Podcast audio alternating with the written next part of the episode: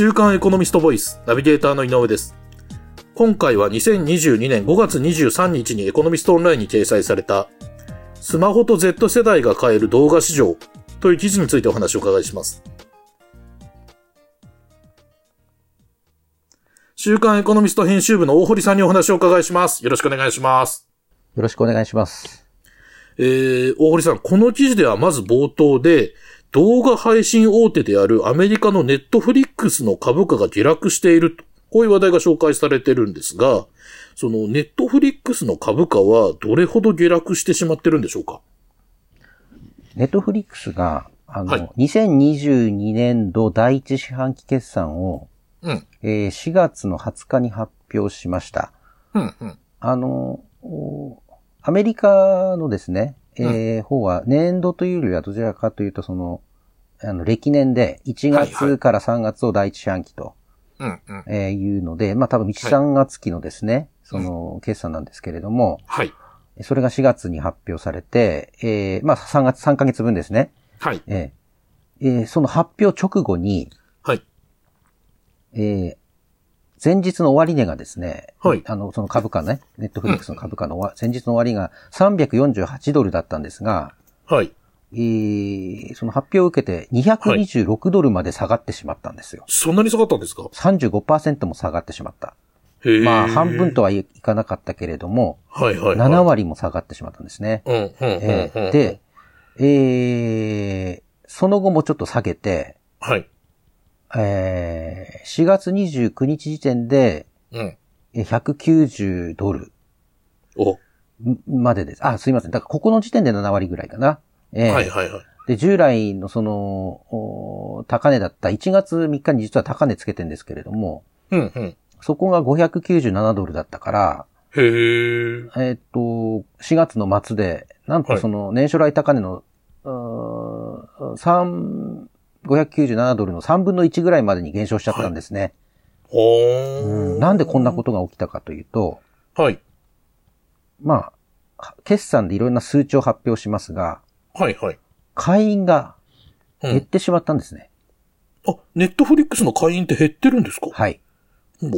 それが非常に大きな要因と見られていて、はい、はい。じゃあどのくらい減ったのかとうん。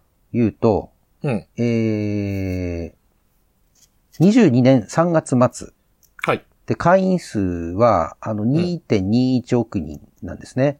いや、すごい、2.21億人。うんこれはすごい数ですね。えええ。うんうん。で、エリア別での会員数は、まあ、北米が多くてうん。3割以上。うん。、で、欧州、アフリカも3割。うん。南米2割弱。アジア、えーが15%ぐらいになってるんですけれども、うん、うん、うん。えーその、まあ、2億人はいるんですが、はい。減少、3ヶ月間の会員数の減少が30万人ぐらい、えーいたんですね。で、これはやっぱりね、右肩上がりでどんどん成長してきたうん。ネットフリックスにとっては非常に異常なことなんですね。ああ、はあ、なるほど、なるほど。うん。で、えーアアジアだけね、あのー10万人ぐらい増えてるんですけども、はい、はい、はい。それ以上に、えー40万人以上減ってしまったんです、その他の地域で。で、まあ、はいこれに驚いた投資家が。これネットフリックスまずいんじゃないかと。はい、はい、はいい。うことで、狼狽して、うん。売った可能性がありますね。ああ、うんなるほど。はい。それにしても年初と比べて7割も下落してるっていうのはすごいなと思いますが、はい。その、まあ今その会員数が減ってるんだという話を堀さんからもありましたが、この記事の筆者の方も、なぜネットフリックスがその凋落してしまったのかという分析を行って、株式市場がネットフリックスのこう将来性にに見切りをつけた要因っていうのをこういくつか指摘してらっしゃいますよね。で、えっ、と、そこでまずは、そのネットフリックス凋落の一つ目の要因だとこの筆者の方が指摘しているのはどんなことなのか教えていただけますか？はい。ネットフリックスがこれまで快進撃を続けてきたのは、はい。当然そのこ映画とかドラマのコンテンツの多さなんですよね。うん、うん。はい。うんあの、まあ、みんなが見たい映画、あドラマを、その、おまあ、公開からちょっと遅れてね、はい。自宅で見れると。はい、はい、はい。うん。うんっていうのはものすごい魅力で、うん。あのーまあ、かつてならですね、はい。我々、ね、学生時代からツタヤに通ってましたよね。そうですね。レンタルビデオ屋さん。ええ最近行かないですもんね。ええで、まあ週1回行って、な、はいね、多い時はなんか10本とか借りてきて、はい、はい、はい。土日に楽しむなんていうことをしてたんですが、まあそれをなんか手軽にね、うん。あのー月額、まあはい1000円ぐらい払えば見放題になるっていうのは、うん。ものすごごいこう魅力的な、うんまあ動画さ、コンテンツなんですよね。動画サービスなんですよね。い。うん、確かにそうですね。でそれでこう快進撃を続けてきたんですよ。で、まあそれは一つね、先行してそういうのを始めたから、うん。えー、まあ、フォロワーというか、ネットフリックスと同様のサービスをして、あの、始めた企業が追いつけなかったんですよね。なかなか。うん。あのーまあ、始めたんだけど、すでにネットフリックスというものがいてですね、はい、はい。もう、大体見れると。うん、うん、うん。、で、なおかつそのネットフリックスがその、まあ、そこでものすごい儲かってますから、うん。自分でもこのコンテンツを作り始めちゃったんですね。はあ面白いドラマを。うん、うん、うん。だから、あの、どっかのスタジオが作ったものを配信したりですね、えーうんだけじゃなくて、自分たちですごい、えークリエイター陣を囲い込んで、うんものすごいこう面白いドラマとかね、うん。を作って、また、またそれで、あの、会員数を増やすというものすごい好循環があって、うん、うん、うん。あの、成功してきたわけなんですけれども、はい。まあ、ただその、やっぱやっぱり強いのはコンテンツをもともと制作する企業なんですね。コンテンツはいはいの著作権とか全部持ってるわけですから。ですかうんらそこがやっぱりキャッチアップしてきたんです。追いついてきたんですよ。ああ、なるほど。ええうん、うん、うん、うん。でもその一つは皆さんのもうよくご存知のディズニーですね。ああ、はい、はい、はい。うん。あの、ディズニーは当然そのアニメではですね、うん。あの、いろいろね、あの、人気アニメを持ってるじゃないですか。ディズニーアニメいっぱいありますありますよね。もう、はいうんいあげたらきりないですけれども。うん、うん、うん。で、えーまあそういうところが、まあ自分でね、もうあの、やっぱり、あの、うんこれ映画館とか、うんあの、DVD の販売だけじゃかあの勝てないっていうんで、自分でやっぱり同じような動画配信サービスを始めたんです。ああ、なるほど。ええうんで、えーディズニーはやっぱり巨大なあのメディアあー企業ですから、ほどうん、うん。あ、の、アニメだけじゃなくて、うんまあ、例えばその、なんだろうな、あの、アメリカにマーベルコミックってありますけれども、はい、はい、はい。あの、人気えースーパーヒーローですね。はい、はい。えーアイアンマンとかですね。うん、うん、うん。えーあの、そういう実写版のその人気えー映画も、はい、はい、はい。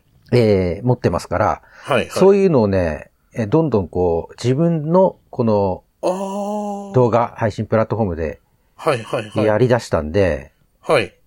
まあ、ネットフリックスじゃなくて、じゃあディズニーでいいじゃんっていう人がどんどん増えてんですよね。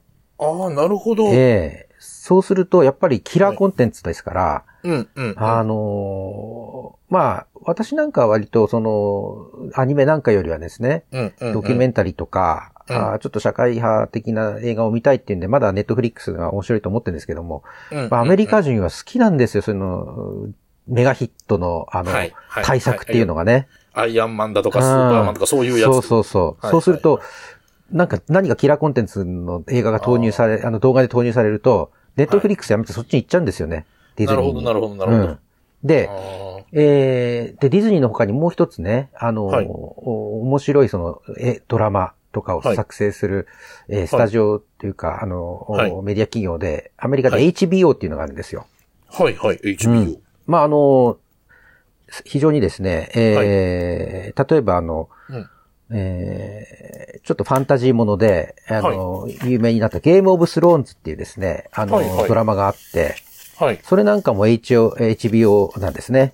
あーうん、ちょっとあの、日本、あの、こうん西洋の中世を舞台にしたような、あの、それを、まあ、あーなんていうんでしょうね、モデルにした、えーはいファンタジーものなんですけれども、はい、はい、はい。うん。ものすごい人気になって、へえ。で、まあそれもですね、当初は多分その、うん見れてたんですけれども、うん、うん。あの、ネットフリックスでね。あの、はいはこれネットフリックスだったかな、まあネットフリックスか、もしくはそのネットフリックスの競合のやっぱりネットフリックス的な、その、はいはいはいお動画チャンネルで、どちらかで見れてたんですけれども、HBO 自身がね、HBO Max っていう、ほえー、動画配信プラットフォームをあ、サービス立ち上げたんですよ。う。なるほど、なるほど、なるほど。そうする、と、膨大なその今までの人気ドラマ、さらに新作もそっちで、えーいち早く見れたり、そこで囲い込むとなると、これ、ネットフリックスとかね、まあ、あるいはその、フールとかって聞いたことありますけども、あ、あ,、っち契約してても見れないなとなると、移動しますよね、そっちのサブスクをやめて。まあ、サブスクってサブスクリプションといって月額課金サービスですけれどもまあ、ね、あの、一つさ1000円だったとしたら、うん。まあ、さ1000円以上は払えないからどれか一つだなと思ったら、見たい方に移動するんですよ。そうですよね。うん見たいものがいっぱい見れる方に移動しますね。はい。うんうんうん。で、えーなので、まあ、要するに今言ったように、はい。ライバルが台頭してきて、で、そのライバルが非常にこう、はい。えー自分たちでコンテンツを握ってるはい。有力なスタジオだったりして、はい。はい。はい。えーですから客をまあ取られたと、簡単に言えば、うんうんうんうん、そこが一つその、会員数減少のですね、はい。要因かと思います。はい。はい。はいはい。なるほど。では、えっ、と、次に、ネットフリックス凋落の二つ目の要因について教えていただけますか？はい。あの、今は、今申し上げたのは、はいあの、まあ、お金のかかったドラマとか映画うん。うん。の話ですよね。はい。はい。ええはい。でも我々が楽しむ動画ってそれだけじゃないじゃないですか。ほう。うん。井上さん YouTube 見ませんか？ああ、はい。見ます、見ます。見ますよね。はい。で、まあ、素人が作ってるとはいえ、ああ、なるほど。はい、はい、はい。映画より面白かったりするじゃないですか。そうですね。ものによっては面白かったりすねそう。私なんかね、あの、なんでしょうね、散歩好きだから、はい。散歩 YouTuber みたいな人が作るコンテンツものすごい好きなんですよ。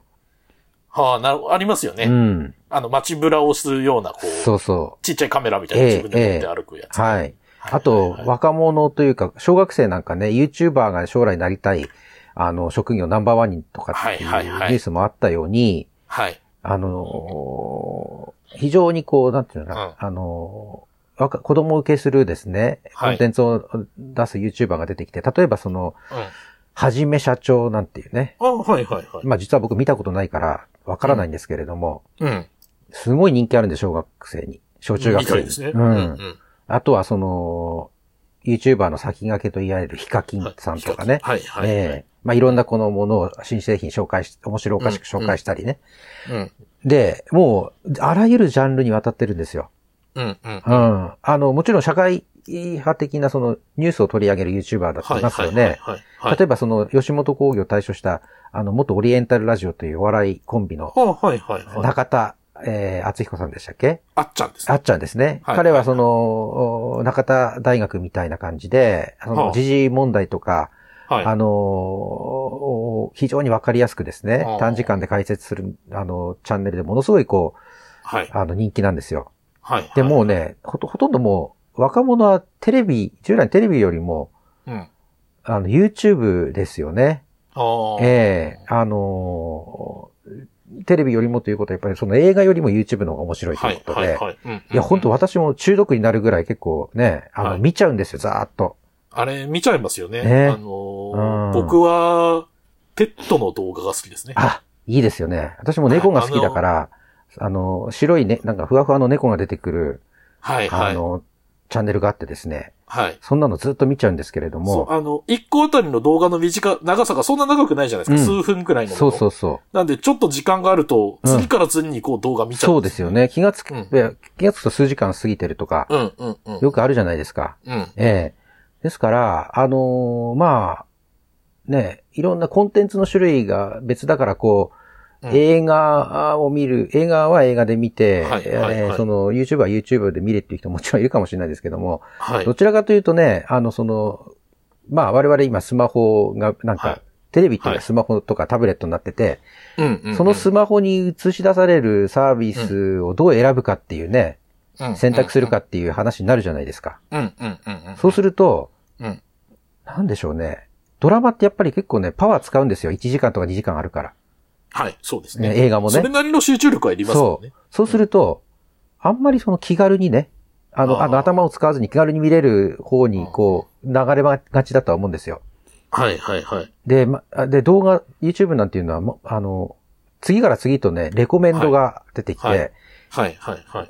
我々が自分が好きな、あの、なんちゅうのね、動画の傾向を把握して、はい、はい。おすすめどんどんこう表示するじゃないですか。例えばだから散歩の動画の、えっ、と、レコメンドには散歩の動画がいっぱい出てくるし、ええええペットの動画を見てると似たような動画がいっぱいおすすめで出てきますよね。ええ。ですから、ものすごいね、今、まあ簡単に言うと、その、従来のコンテンツ、動画コンテンツの思考が変わってきちゃってるんですね。ええなるほど。そうなんですよ。そこで言うと、その、いわゆる無料動画プラットフォームっていうのか。はい YouTube とかはい。の市場が、そのネットフリックスのこう競合になってしまっていると。そうです。そうないうところなんですが、ええ記事では、はいえっ、と、その無料動画プラットフォームの一つとして、はいえっ、と、TikTok について少々詳しく紹介されてますよね。そうですね。はい。やっぱり若い人は TikTok、うん好きなんですね。そうなんですよね。ここでちょっとその、TikTok を知らない方もいると思うんで、簡単に説明すると、はい。あのおまあ、YouTube よりはだいぶ歴史は浅いんですけれども、はい。ここ数年ですね、あの、本当にもう何十秒っていううん、うん。短い動画ですね。まあ、例えばその、自分がダンス、ね、イケてるダンスをその、あの、なんでしょうね、身につけたら、小中学生、えー例えば披露したいと思うじゃないですか。はい、はい、はい。でそういうこう、ショート動画を、うんを上げたい若者の需要を救い上げて、うん、うん。まあ別にダンスだけじゃないですよ。うんあの、何でもいいから、まあ自分たちが考えたその漫才、ネタネタでもいいですけれども、はい、はい、はい。そういうのをまあ自分のなんていうのかな、あの、自己紹介代わりに乗っけるとかね、うん、うん。ええそんな感じのそのショート動画を上げるっていう、まあみんな発信したいわけですから、何らか。うん、うん。あの、素人とはいえ。そういうところの需要を救い取って世界的に爆発したのが、うん。あのー TikTok なんですね。はい、はい、はい、ええはい。やっぱりあの YouTube って、はい。若干やっぱり敷居が高くて、それなりに見見せようと思うと、うん単にスマホでその日常生活撮るっていうよりは、ちゃんとしたそのね、あの高解像度のカメラ買って、はい、ではい。えー自分なりにその編集ソフトを買ってね、おうん音楽を挿入したり、テロップを挿入したりして、はい。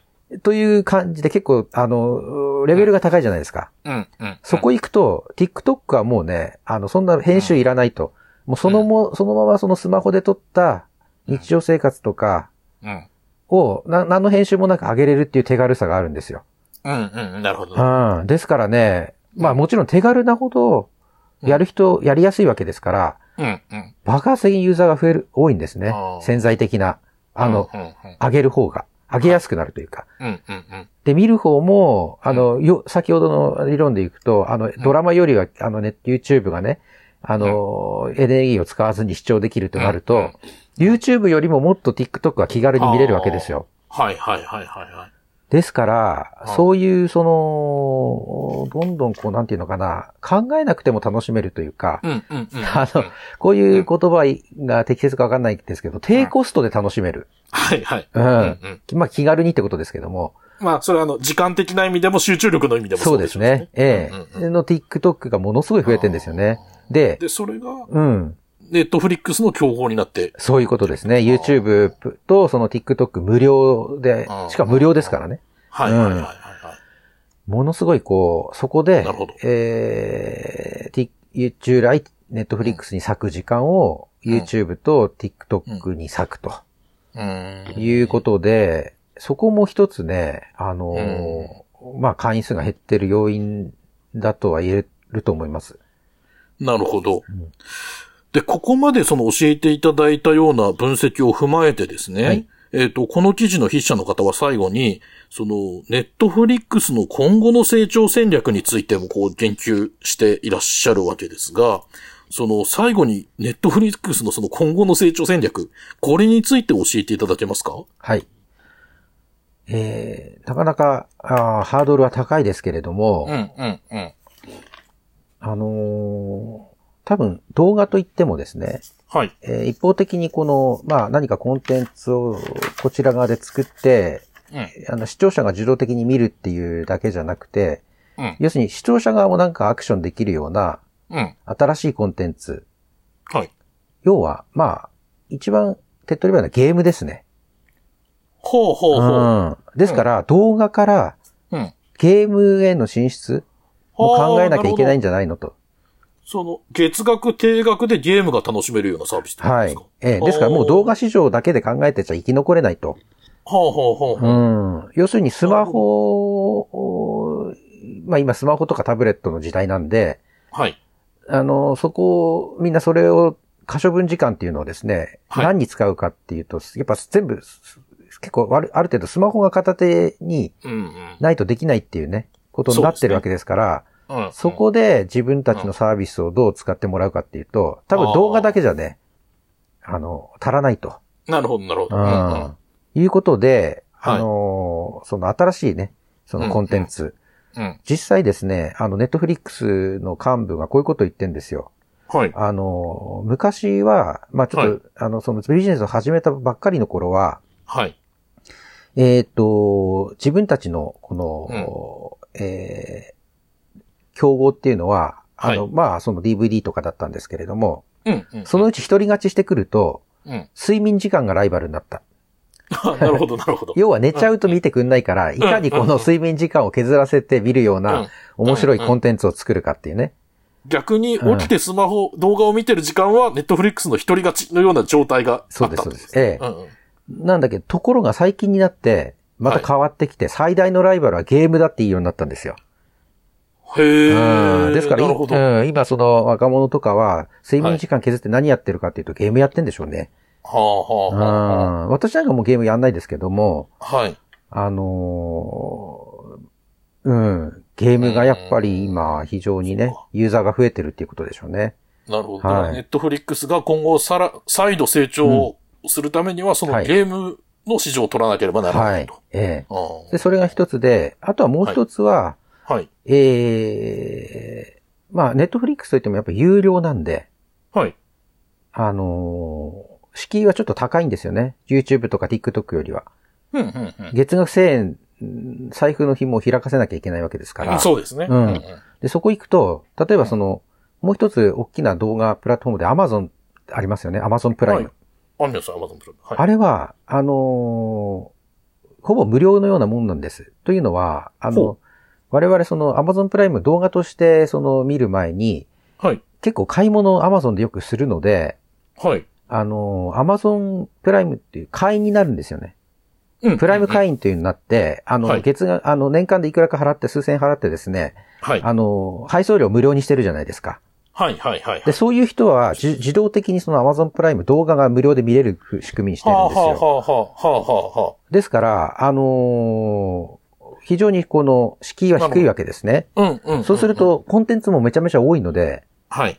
これ TikTok っていうのはごめんなさい、Netflix よりも Amazon プライムだけでいいっていう人も結構いると思うんですよ。ああ、なるほど、なるほど、なるほど。うん、うん。そうすると、あのうん、動画単独だとちょっと、き勝負としては厳しいわけですね。はあ、はあ、はあ、はですから、Netflix も、あ。うん。あの、そういう別なこの収入源を確保して、それと抱き合わせるっていうんですかね。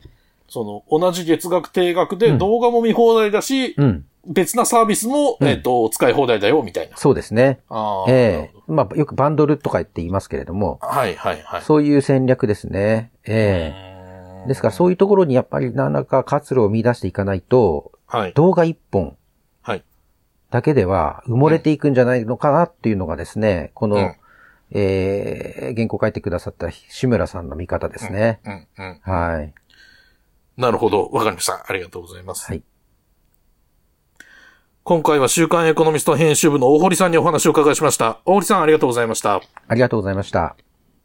こちらの記事はエコノミストオンラインにも掲載されています。ぜひご覧ください。